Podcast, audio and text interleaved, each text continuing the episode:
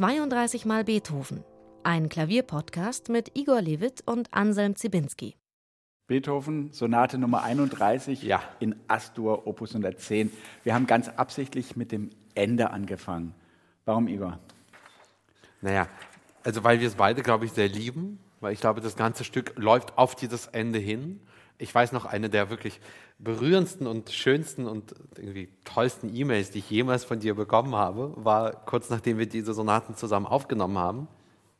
Hast du irgendwie geschrieben, sitze gerade am Computer im Büro und hört dieses Ende und dieses Mendelssohnhafte, hast du damals, glaube ich, sowas geschrieben, oder? Wie hast du das genannt? Ich müsste es rekonstruieren, aber dieses noch mehr geben und noch mehr geben genau, und dieses genau. mit und Geschenken ja so, überhäufen. So und genau, genau, genau. Und du hast so geschrieben, wie, wie geil ist das denn bitte, dieses Ende? Und das hat ja schon sowas. Wir lieben es beide sehr und ja, das ist, das ist einfach das Allertollste, dieses Ende. Und ich sage, das ganze Stück läuft darauf hinaus. Alles geht dahin, durch Leiden, durch Klagen, durch Kranksein ist diese Gesundung am Ende so irre bewegend. Charles Rosen hat geschrieben, dieser Schluss sei eine triumphale Rückkehr ins Leben. Wir haben ja öfters mal davon gesprochen, dass Sätze zusammengehören in einer Sonate, ja. dass es eine Zyklusbildung gibt. Beethoven hat das teilweise nicht so sehr probiert, zum Beispiel in der frühen Astor-Sonate Opus 26, der mit dem Trauermarsch, hat er das eigentlich gar nicht probiert oder ja. wenn dann nur sehr rudimentär. Hier ist jetzt alles ganz, ganz konsequent zur Einheit gebunden. Genau. Vielleicht willst du ganz kurz umreißen, wie dieses Stück abläuft, dass man sich das etwas vorstellen kann. Also es gibt einen fantasiehaften ersten Satz, sehr rhapsodisch. Die Themenabschnitte gehen so Hand in Hand über. Es beginnt mit so einer Art Choral, con amabilita. Liebenswürdigkeit. Genau. Ja. Ähm, aber eigentlich auch eine Art Improvisation. Die Grundstimmung ist wiedergegeben. Kadenz. Und jetzt kommt das Thema. Alles ist sehr gesanglich, liebevoll, zart.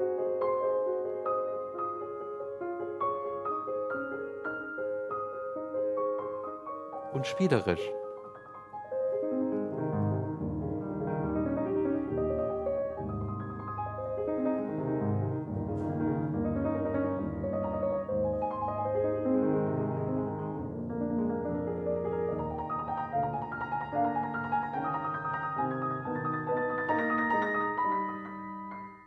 Wieder ein neues Motiv.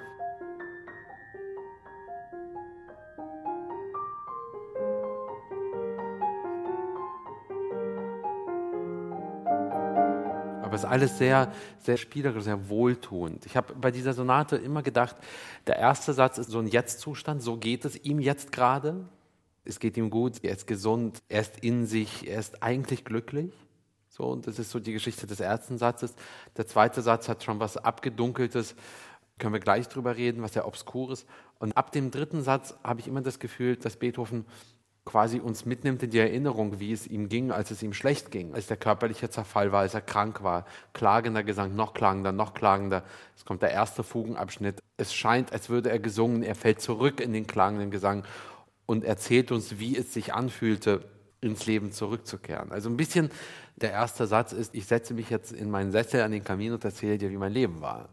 Nämlich, was ist passiert vor vor x Jahren. Es gibt da ja wirklich einen biografischen Hintergrund. Genau. Beethoven hatte in der ersten Jahreshälfte 1821 eine schwere Gelbsucht, die offenbar mit der Leberzirrhose schon zu tun hat, an der er dann einige Jahre später ja auch gestorben ist. Also er konnte nicht wirklich arbeiten und hat sich mit diesem Werk eigentlich da auch ein bisschen draus emporgearbeitet. So einen ähnlichen Fall gibt es dann ein paar Jahre später mit der berühmten Danksagung eines Genesenen in dem Quartett Opus 132 in Amol, dem Streichquartett. Dieser erste Satz ist ja sehr bezeichnend, weil so ganz unterschiedliche pianistische Schreibweisen genau. aufeinander folgen. Die sind wirklich auch nicht miteinander verbunden in dem Sinn. Sie werden an bestimmten Stellen miteinander verbunden, aber sie sind wie auch historisch unterschiedliche Fakturen, oder? Also man hat einen akkordischen Satz, man hat eine Arie. ganz konventionelle Akkordbegleitung, dann hat man genau. dieses arpeggierte, aufgesplitterte. Vielleicht kannst du ein paar diese Stationen noch mal ja, im Schnelldurchlauf. Dann leicht begleitend. Im Grunde abgewandelt. Alberti Bass.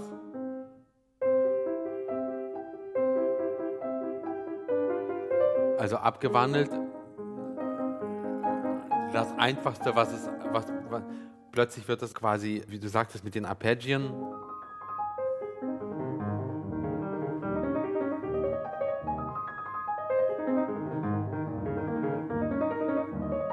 Und das alles ist aber eigentlich eine Variation, nämlich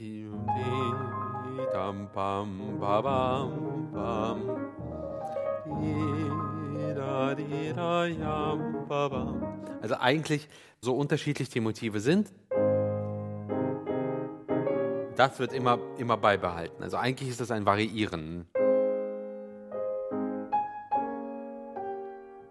Ziemlich geil guter Komponist irgendwie. Also die ganze erste Seite bis hierher sind eigentlich zwei Variationen des Themas. An dieser Stelle hat man jetzt diesen sehr kargen, kahlen, ja. komplementärrhythmischen, also ergänzende Rhythmen, ja. Den man vielleicht am ehesten so mit dem späten Beethoven in seiner etwas herberen, eckigeren, sperrigeren Art ja. in Verbindung bringen würde. Gell? Und dann kommt ja eine Art Schlussgruppenthema ab Takt 28. Ja, dieser Takt 28, das ist ganz toll, weil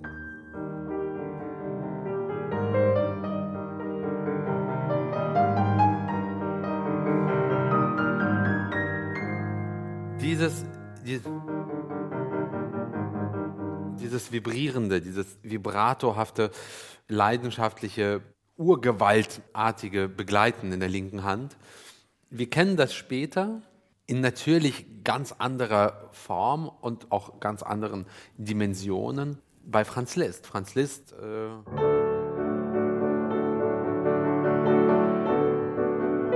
in der H-Moll-Sonate. Wir haben bei Beethoven einen hymnenhaften Aufstieg in der rechten Hand. Bei Liszt haben wir das auch.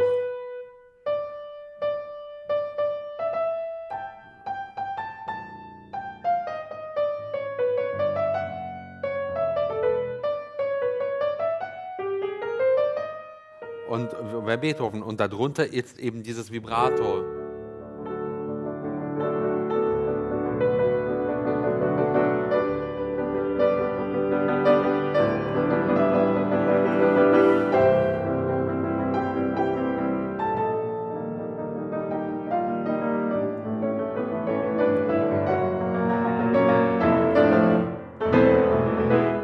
Hat häufig im Klaviersatz mit wiederholenden Tönen Vibrato imitiert.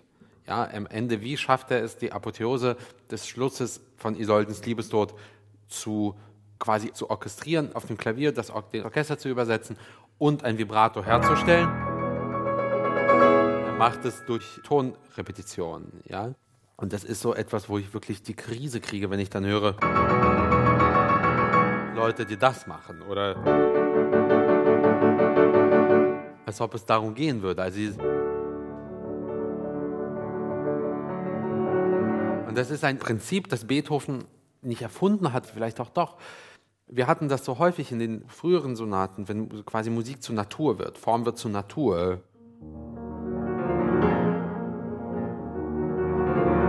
Wie in der Opus 7. Nicht wahr? Das Prinzip ist ja verwandt. Hier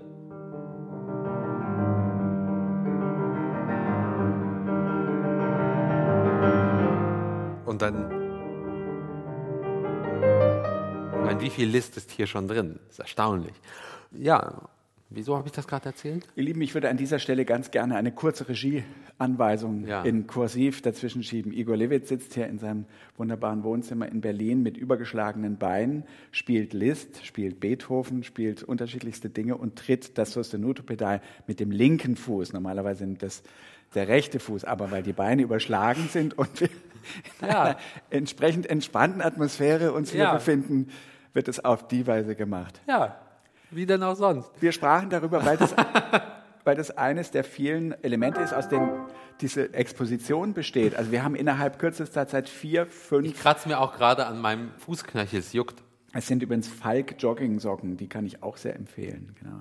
Hey, Mit verstärkten halt Spitzen. Ja. ja, hast du die? Ja, klar. Ja, ja. Ich hatte heute einen echt deprimierenden Vormittag. Wirklich, wirklich deprimierend. Ich bin laufen gegangen, nach einem Kilometer hatte ich keine Lust mehr. Es war langweilig, ich bin hier umgedreht. Du sollst ja auch Klavier spielen, genau. Schuster bleibt bei deinen Leisten und so, ja? Genau. So fangen wir jetzt also an. Ist okay, Herr Bildzeitung, ist okay. Ja, bitte Wir weiter. Kommen zurück zum ersten Satz von Opus 110. Formale Analyse oder sowas nicht wirklich interessant. Nur, es gibt hier eine ganz kurze Durchführung nur und die behandelt nur das Hauptkopf erste Thema Ja. und tut gar nicht so, als wolle sie da irgendwelche Konflikte austragen. Ja. Das hat mit dieser Liebenswürdigkeit des ganzen Satzes zu tun, nämlich eine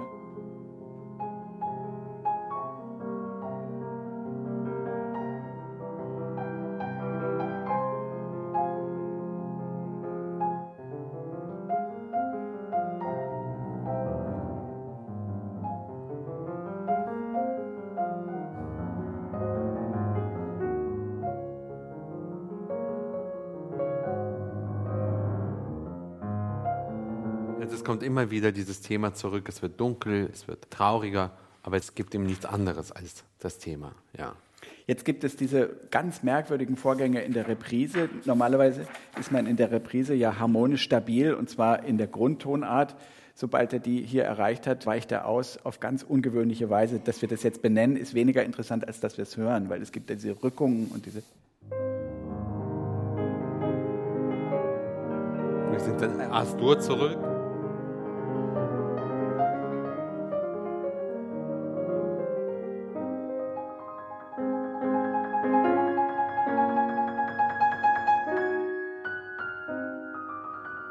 In Destur, Nichts, noch nicht zu weit entfernt.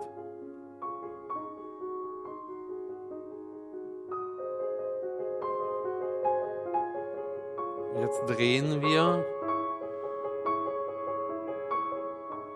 nach E-Dur. Das nun wiederum ist wirklich weit.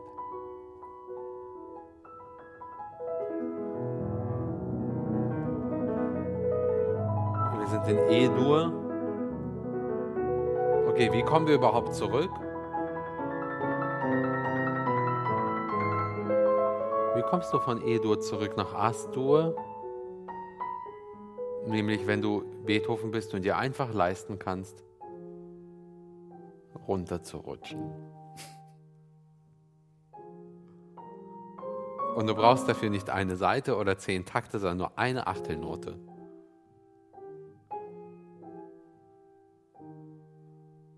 Und schon sind wir zurück.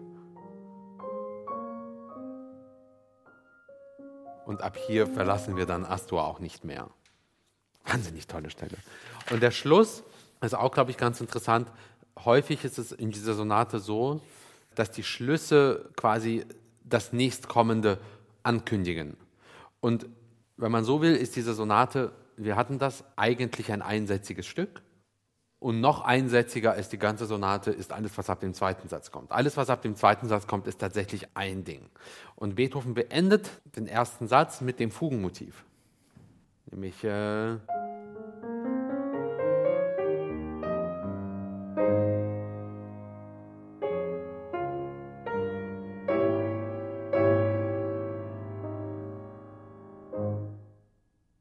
Und das, was im Daumen passiert, ist das Fugenmotiv. Das heißt, er bereitet, es gibt einen Ausblick.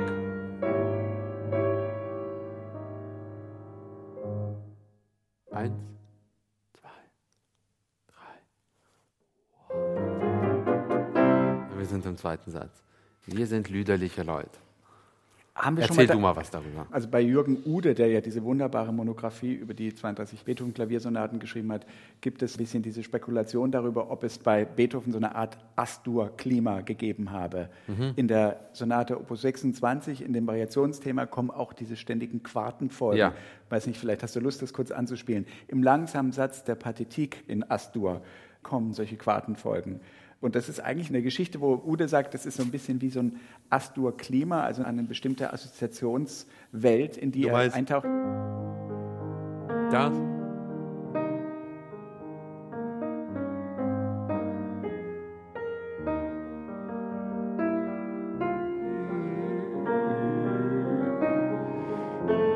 Ja. Und wo ist das in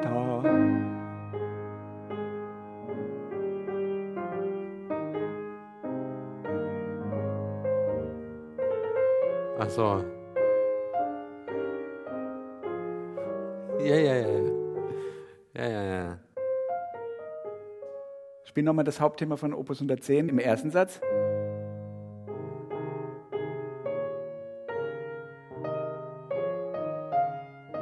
ja. Ist das verstehbar? Also diese Folge glaube, von ja. Quarten, Ja, ja, die nebeneinander liegen? Diese Quarten haben natürlich immer auch irgendwie was sehr Sakrales, Mhm. Weil das mit der Obertonreihe erst kommt eine Oktave, dann kommt eine Quinte, dann Ja. kommt eine Quarte. Das hat eben irgendwie was sehr Altertümliches, oder? Was Ja. Strenges.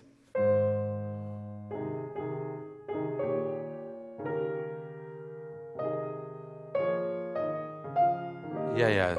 Es ist, glaube ich, deutlich hörbar. Der Tenor in dem vorletzten Takt, den du gerade gespielt hast, magst du das nochmal zeigen, wo das. Der Alt, meine ich natürlich in der.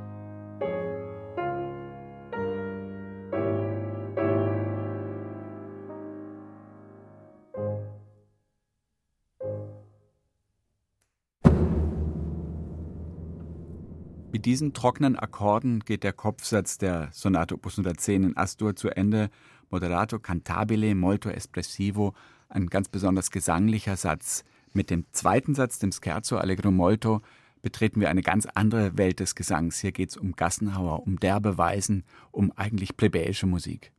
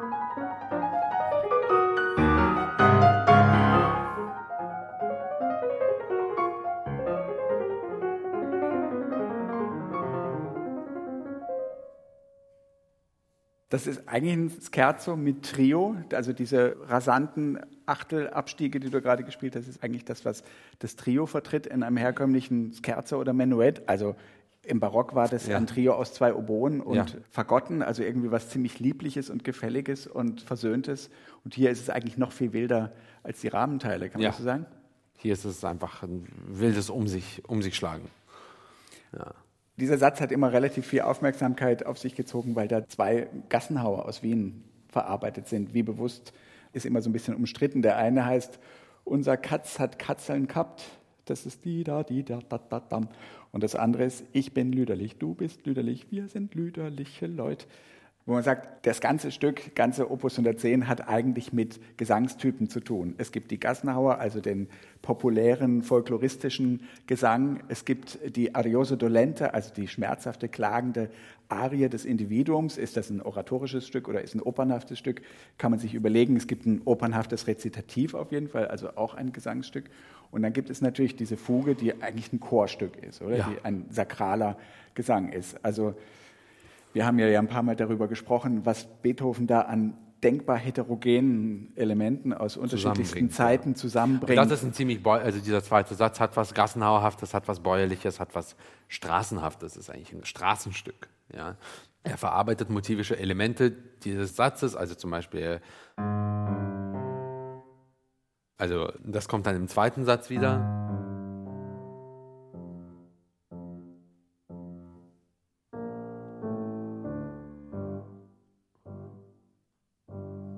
Also wir kriegen diese Elemente und natürlich, wir hatten das vorhin, das vielleicht Johannes Passion Thema. Das eben dann das Thema des klangenden Gesanges wird. Das S vollbracht Thema aus der Johannes Passion. Das heißt, es ist das Thema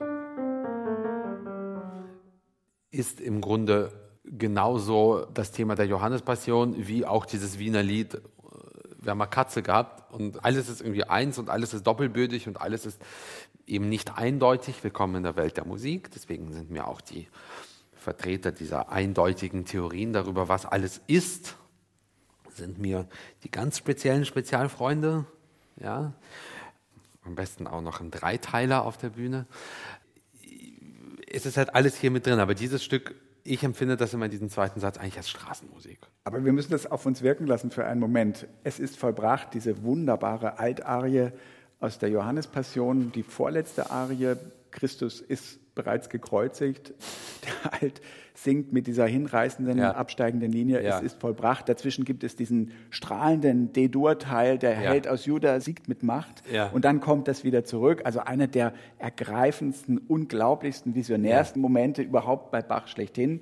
Mendelssohn hat es dann im Elias wieder aufgegriffen, dass genau. diese musikalische Konstellation hat Generationen zutiefst geprägt und beeinflusst. Und man weiß bei Beethoven tatsächlich nicht, wie er davon wusste, ob er davon wusste oder ob er nicht eigentlich auch so eine Schmerzensgeste aufgegriffen hat, die schon Bach als Geste kannte und genau. benutzte.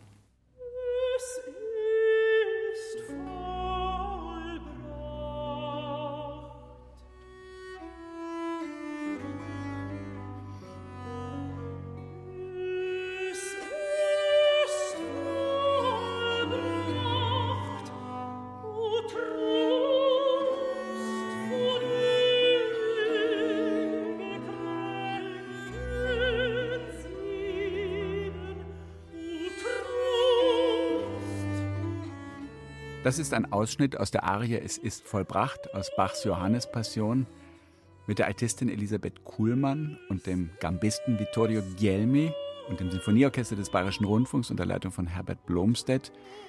Beethoven verwendet eine sehr verwandte Melodie später in diesem dritten Satz, im langsamen Satz der Astor-Sonate Opus 110. Sie kommt dann nach einigen Minuten. Allerdings hatten wir Anspielungen auf dieses Motiv schon vorher gehört im Scherzo Ihr werdet gleich hören, die Verwandtschaften dieser absteigenden, klagenden Linien sind sehr deutlich. Bei Beethoven sind sie nochmal ins besonders Ergreifende gesteigert.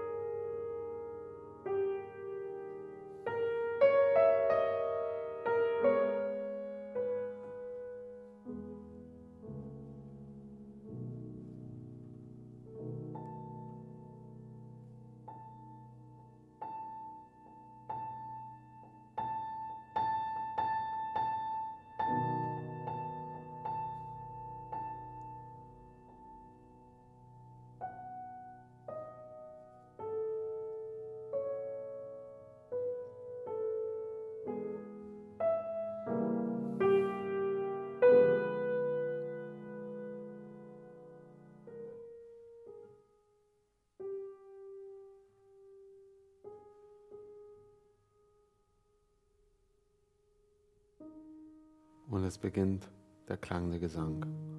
Wieder mit dem Vibrato-Bass.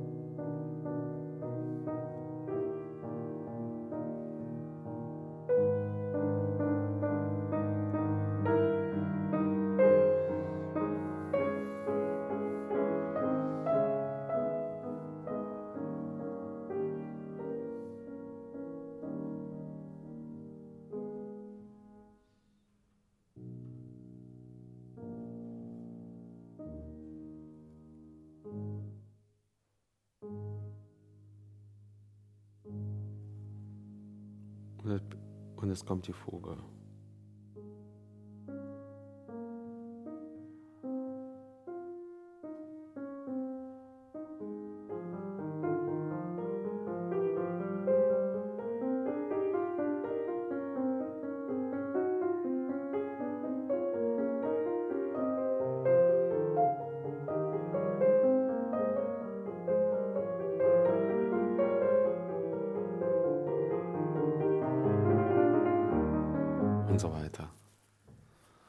Eines dieser Stücke, bei denen sich eigentlich jedes Reden darüber beinahe erübrigt. Aber vielleicht können wir ein bisschen wie Kunstbetrachter vorgehen und mal über diese Seite sprechen, wie die aussieht auf dem Notenblatt. Ja. Weil da gibt es das Adagio Mano Troppo, dann gibt es jeden dritten Takt eine neue Tempobezeichnung. Ja. Es gibt einen Takt, der hat überhaupt keine metrische Einteilung. Ja. Ich glaube, 14 Mal hintereinander wird dieses A angeschlagen. Ah, diese, genau. Das führt uns übrigens zu einer schönen Hörerinnen-Hörerfrage. Immer wieder stellt sich die Frage, wie lernt der Igor Levit sein riesiges Repertoire eigentlich auswendig? Indem er es einfach Diese tut. Stelle ist doch bestimmt nicht so leicht zu lernen. Nein. 14 Mal dieses A. Ja, also ich kann bis 14 zählen. ich habe keine Techniken auswendig zu lernen. Ich spiele einfach so lange, bis ich es auswendig kann. Mittlerweile habe ich aber auch ehrlich gesagt sehr häufig die Lust verloren, Sachen auswendig zu lernen, weil ich keinerlei musikalischen Mehrwert darin mehr erkenne. Keinen. Ist das aber immer eine aktive Leistung, auswendig nein, zu lernen? Also, oder ist das ja, doch ein davon ab, was du lernst, aber das eigentlich nein. Eigentlich ist das irgendwann mal in den Fingern, in den Händen, im Kopf. Aber wie gesagt, ich sehe keinerlei musikalische Mehrwert mehr mittlerweile, Sachen auswendig zu spielen. So. Du kannst viel mehr Repertoire lernen und viel mehr Repertoire spielen und erlebbar machen und teilen mit Zuhörern und Zuhörern, wenn du dich davon verabschiedest, dass alles ständig immer überall auswendig vorgetragen werden soll. Von keinem wird das verlangt, außer von Instrumentalsolisten und teils auch viel weniger von Sängern. Warum? Also so, who cares? Ja, also insofern, ich habe mich da ein bisschen von verabschiedet und wenn ich auswendig lerne, dann lernt es sich quasi von selbst ist dieses Auswendigspielen ein anderes Verfügen über die Gestalten und über deren emotionale. Ich zweifle daran. Im Ernst. Also für manche ist es das. Es ist auch manches sehr schwer, nach Noten zu spielen, weil du musst so viel tun auf dem Klavier und dann auch noch in die Noten gucken. Du hast einfach keine Zeit dafür. Also Hammerklaviersonate. Aber wie gesagt, ich habe mich da, was das Auswendigspielen angeht, längst von diesem Selbstdruck verabschiedet. Nun bist du natürlich ein Pianist, der ein riesiges Repertoire spielt und jedes Jahr unglaublich viele sehr, sehr lange, sehr umfangreiche zyklopische Werke neu dazu nimmt. Ronald Stevenson DSCH-Fantasie, was hast du jetzt zuletzt? ja, genau. Genau, hier Schostakowitsch-Präludien und Fugen, das sind natürlich auch Stücke, da müsstest du wahrscheinlich wirklich lange in Klausur gehen, um einfach aufgrund der puren Quantität. Genau, und dann ist doch Quatsch, das dann auch auswendig zu lernen, ist doch Zeitverschwendung. Aber die Beethoven-Sonaten hast du natürlich alle. Ja, die habe ich auswendig. Im, aber auch da, ich kann sie alle auswendig spielen, aber manchmal fühle ich mich nicht danach und stelle mir Noten hin ins Konzert. Und, und niemand, niemand stellt blöde Fragen, außer unser einer. Ja, dann kommt und sagt, was darf man und was darf man nicht. Ja, so, so, ja. Inwiefern haben die iPads das erleichtert? Weil man braucht ja jetzt wirklich nur noch einmal drauf zu drücken. Früher war das dieses mühsame... Das hat sich enorm äh, erleichtert. Nimm sowas wie die Edition Hähnle, die ihre Bibliothek quasi in einer App verbunden hat, was ein Geschenk ist. Ich meine, weißt du, an all diejenigen, die mir sagen, mit Papier ist schöner, natürlich ist mit Papier schöner. Aber schon mal so einen dicken Beethoven-Band gesehen? Kannst ihn selber schleppen. Ja, das ist einfach zu viel. Das ist, ich mache mir den Rücken nicht mehr kaputt, wenn es nicht sein muss. Das heißt, ich habe dieses Material unterwegs auf dem iPad, ich kann es abrufen. Es gibt große Internetseiten, die im Grunde viel Notenmaterial, was weg ist vom Copyright, also was frei verfügbar ist, auch frei ins Netz stellt. Das werden jetzt Verlage sehr ungern hören. Ja. Klammer auf, der BR ist unschuldig, also alle Shitstorm-E-Mails bitte an mich ja, und nicht an den Bayerischen Rundfunk. Aber ich finde es okay, dass es das gibt. Ich finde es okay, dass es das gibt. Ich meine, steinigt mich ja, aber ich finde, das deutsche Erbschaftsrecht und das Urheberrecht gehört wirklich, wirklich, wirklich sehr genau nochmal besprochen. Mit welchem Recht werden die Kinder der Erschafferinnen und Erschaffer, der Urheber, gleichgestellt mit den Urhebern? Wieso eigentlich? 70 Jahre lang, oder? Naja, 70 Jahre, aber diese 70 Jahre reichen. Wie oft habe ich die Situation erlebt, dass ich mir als Student, ich meine, Bibliotheken werden weniger, der Staat zieht sich zurück, öffentliche Räume werden weniger. Jetzt bin ich jetzt mal ein 18-Jähriger oder ein 20-Jähriger, ich verdiene überhaupt kein Geld. Ich möchte gerne ein Stück spielen eines amerikanischen Komponisten aus den 70er Jahren. Ja, wie mache ich das denn? Ich kann aber nicht 80 Euro zahlen für ein Stück, das zwölf Seiten hat. Das kann ich einfach nicht. Das heißt, sehr häufig werden diese Barrieren, die da aufgebaut werden, zu Aufführungsverhinderungsmaschinen. Und wir alle, alle, die wir aktiv sind, kennen die sehr nicht legalen Internetseiten, wo ich dieses ganze Zeug mir runterladen kann. Ich tue es nicht, aber ich kann. Und es kann nicht im Interesse sein von den Leuten. Und ich meine, was das angeht, ich oute mich jetzt. Fand ich die Piraten vor 12, 13 Jahren gar nicht so übel. Darüber muss man reden können und schickt mir die Raketen, ich freue mich drauf, bring it on. Ja? Aber wie gesagt, es geht nicht um eine Umsonstkultur, du fragtest nach dem Auswendigspielen und nach, ich will auch nicht, dass Sachen umsonst sind, aber nicht für 80 Euro für 10 Minuten Stücke, ihr habt sie nicht mal alle, wirklich Leute. Aber diese iPad und die Möglichkeit, große Mengen von Noten von Verlagen wie dem Hähnle Verlag oder anderen in Top-Qualität digital mitnehmen zu können und nur das iPad zu schleppen und nicht 20 Kilo Noten ist ein großes Geschenk. Und so einfach blättern zu können. einfach in, blättern in zu können mit dem Aktion. Tippen. Manche benutzen da Bluetooth-Pedale. Ich kann das nicht, ich kriege das irgendwie nicht hin. Tippst einmal drauf, hast geblättert, hast kein Blättergeräusch, hast gar nichts. Ja, super. Wie viele Ausgaben hast du überhaupt zu Rate gezogen, um jetzt zum Beispiel deine Beethoven-Lesart zu entwickeln, sechs, was Fingersätze anbelangt? Sechs, was fünf oder sechs. Schnabel, Urtext, List, Bülow. Was habe ich noch? Ich habe, glaube ich, noch ein paar. Fianna da Motta noch ein paar, aber es gibt immer verschiedene, fünf oder sechs, weiß ich nicht mehr. Und diese Vergleiche zwischen diesen Ausgaben hast du selbst vorgenommen oder war das zum Teil auch noch mit deinen ich, Lehrern? Ich blätter da mal durch. Also der Karl-Heinz Kämmerling hat immer die Schnabel-Ausgabe benutzt. Ich benutze dann gern die Händler-Ausgabe als Urtext, aber ich blätter dann mal rum und schaue. Und, und wo es die gibt, schaue ich auch in die Autographe.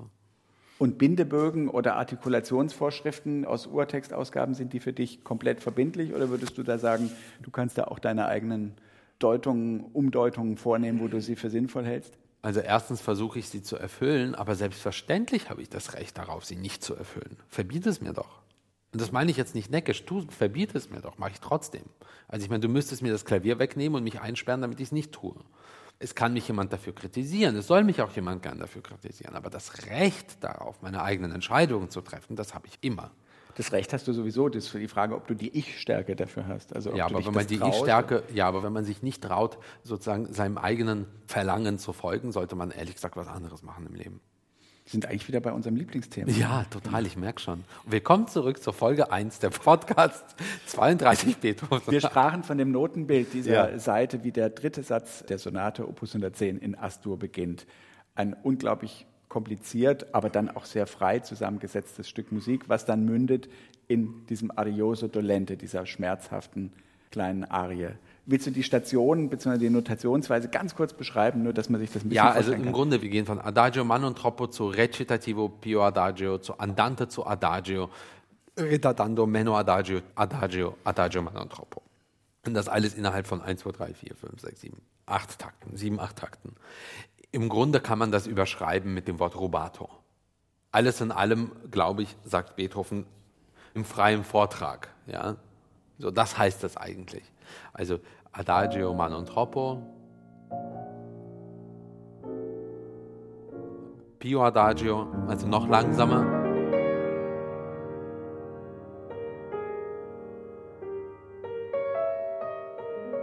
Plötzlich Andante, viel schneller. Adagio. Also eigentlich ist es ein frei improvisiertes Vortragen.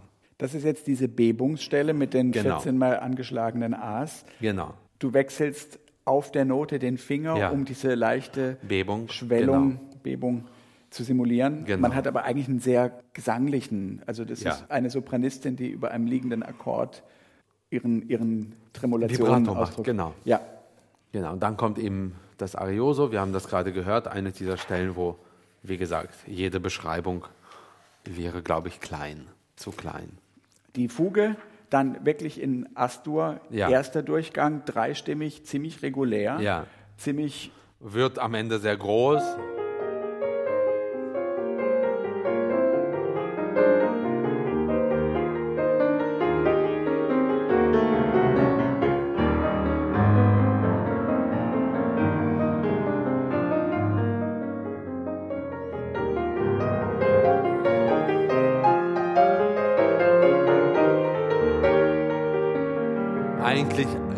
Eindeutig. Und wie im ersten Satz rutschen wir einfach nur einen Ton hoch. Und es ist nichts mehr eindeutig. Und das Arioso kommt wieder. Diesmal nur mit der Vortragsbezeichnung ermattend. Perdendo le forze dolente, die Kräfte verlierend. G-Moll jetzt statt As-Moll. Ne? Arioso wird hauchend, seufzend, schmachtend und zerrissen. Und er verliert am Ende die Kräfte und wird ganz fahl.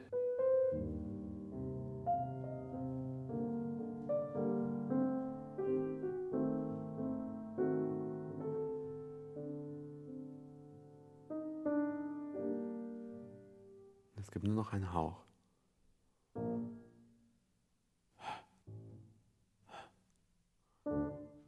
Hier kommen jetzt die Akkorde, mit denen, in denen das Leben wiederkehrt.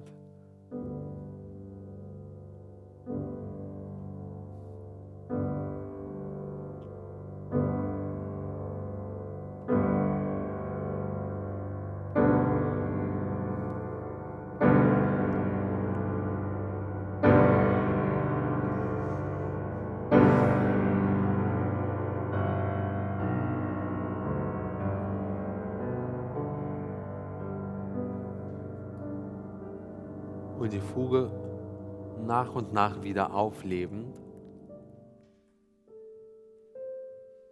kommt zurück.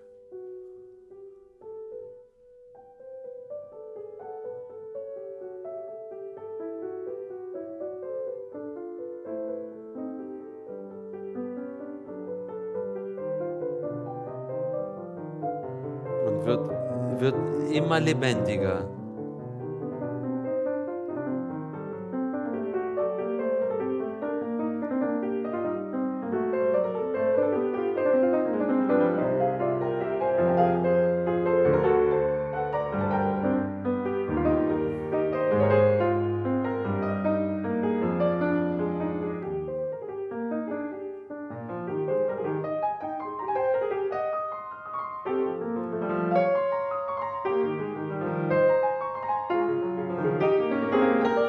Wird nur noch Lebenstriumph.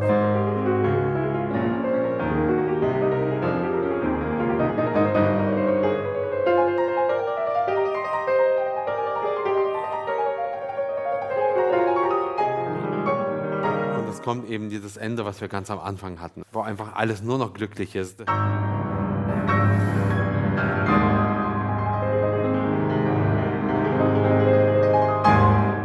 es endet in einem großen Ja. Ich will leben. Oder Ja, ich lebe. Ich glaube, wir sollten das ganz kurz nochmal rekapitulieren, weil das ist absolut unerhört, was Beethoven da macht. Diese zweite Version dieses Arioso der schmerzhaften Ja. Klage steht plötzlich in G-Moll, ist sehr viel theatralischer nochmal als das erste Mal. Das ist eigentlich fast so ein Empfindsamkeitssturm- und Drangstil à la Karl Philipp Emanuel Ja. Bach. Und diese neunmal wiederholten G-Dur-Akkorde, die immer fordernder, immer lauter, immer Ja. vehementer werden, die sperren sich ja eigentlich auch komplett gegen diesen Zusammenhang. Ja. Also wir sprechen ja manchmal davon, es gibt Dinge, die in diesen späten Sonaten oder in den späten Beethovenschen Werken, die sich eigentlich gegen diesen Formzusammenhang zu verwahren scheinen, die irgendein Eigengewicht bekommen, die auch eigentlich eine physische Intensität bekommen, die man so gar nicht hat. Dann mündet das plötzlich in eine Umkehrung der Fuge. Das Thema Genau, ist also das umgekehrt. Thema, Vielleicht eigentlich geht es hoch, in diesem Fall geht es runter.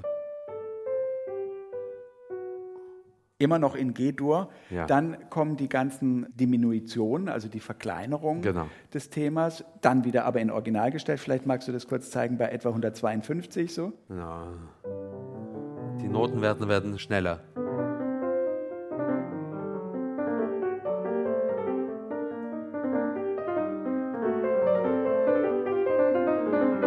In dem Moment hat man das Gefühl der Beschleunigung. Vielleicht könntest du es mal ganz didaktisch demonstrieren. Es gibt die Ursprungsversion, dann gibt es die dreifache Beschleunigung, dann gibt es die sechsfache Beschleunigung und es also- gibt die Vergrößerung. Genau, die Ursprungsversion wäre. Also da, die, da. Genau. Hier ist die Beschleunigung und hier ist die Verlangsamung.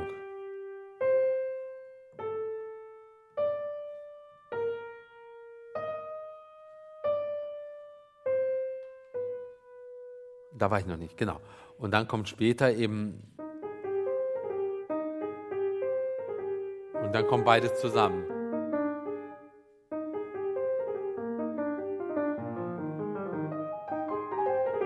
Und hier das Thema ist im Daumen quasi. Es wechselt sich ab mit rechts und links und wird eben peu à peu à peu à peu wieder geschwinder zum Schlusstriumph. Und das absolut Verrückte an diesem Übergang ist, dass diese sechsfache Beschleunigung des Themas eigentlich dann plötzlich übergehen in die durchlaufenden, in die durchlaufenden Sechzehntel. Sechzehntel. Genau. Also, Also eigentlich ich- durch. Genau.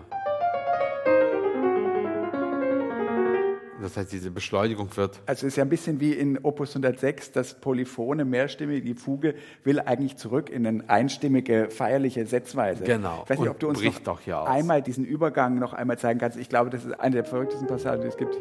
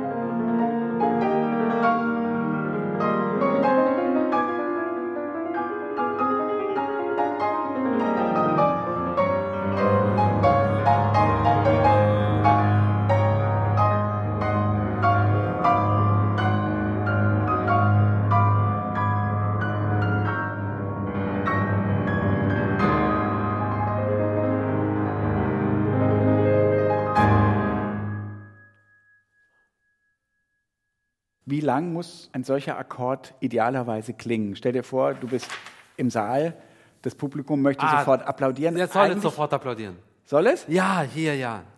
Braucht man Nein, nicht den Hallraum für nein, diesen- nein. Aus.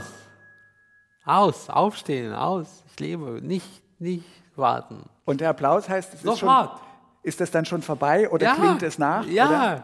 es halt im Applaus nach. Applaudiert doch, klar. Astur-Sonate Opus 110, die 31. Wir nähern uns Der dem letzten. Finale, Opus 111. Das wird wieder ganz anders klingen. Gibst du uns einen kurzen Vorgeschmack?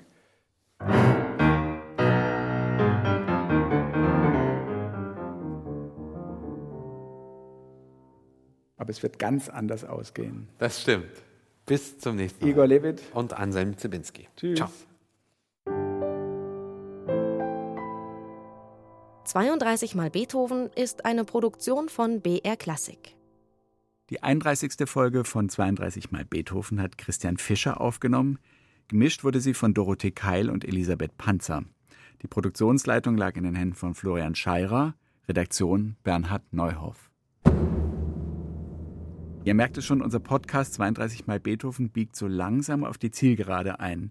Jetzt würde uns natürlich interessieren, wie hat es euch gefallen? Hättet ihr Wünsche für gegebenenfalls zukünftige Podcast-Projekte? Wir freuen uns auch, wenn ihr uns ein paar Fragen beantwortet. Der Fragebogen findet sich unter brklassik.de slash 32x Beethoven. Der Link steht aber auch in den Shownotes des Podcasts.